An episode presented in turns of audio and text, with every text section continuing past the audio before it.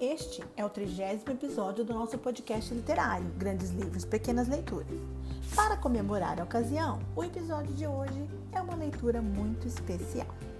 Duas dúzias de coisinhas à toa que deixam a gente feliz. Foi escrito pelo Otávio Roth com ilustrações de Mariana Massarani. Eu começo pelo maravilhoso prefácio. Neste livro, reuni algumas boas lembranças da minha vida. Tenho certeza de que muitas pessoas sabem apreciar as coisinhas à toa que acontecem com a gente.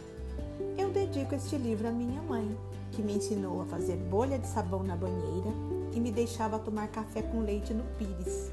Aprendi, desde menino, a colecionar pequenos momentos de felicidade. Otávio Roth duas dúzias de coisinhas à toa que deixam a gente feliz.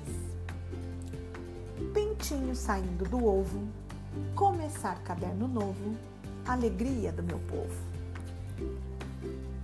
Prato de espaguete ao dente, um pé de meia bem quente, melancia sem semente. Acordar com cafuné, visita na chaminé, estalar os dedos dos pés. Queijo bom vindo da França, menina loira com trança, Dom Quixote e Sancho Pança. O barquinho na enxurrada, queijinho com goiabada, beijinhos da namorada.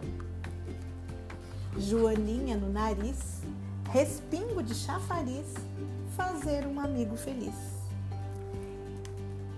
Estrelinha lá no céu, melar o dedo no mel abrir clipe de papel.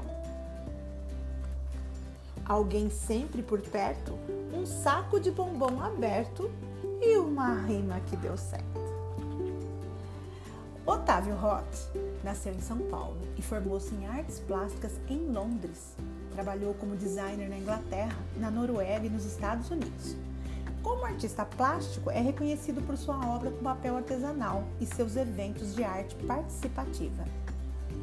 Teve 11 livros publicados, dois em parceria com a autora Ruth Rocha, e foi premiado várias vezes, inclusive com dois jabutis, pelo seu trabalho. Faleceu prematuramente em 1993. O episódio de hoje eu dedico a todas as crianças e em especial à aniversariante Júlia. Também quero agradecer a pequena Mora, que novamente emprestou, sem saber, o livro que vai ganhar no Natal.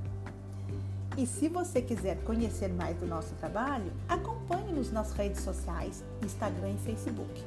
Grandes Livros, Pequenas Leituras.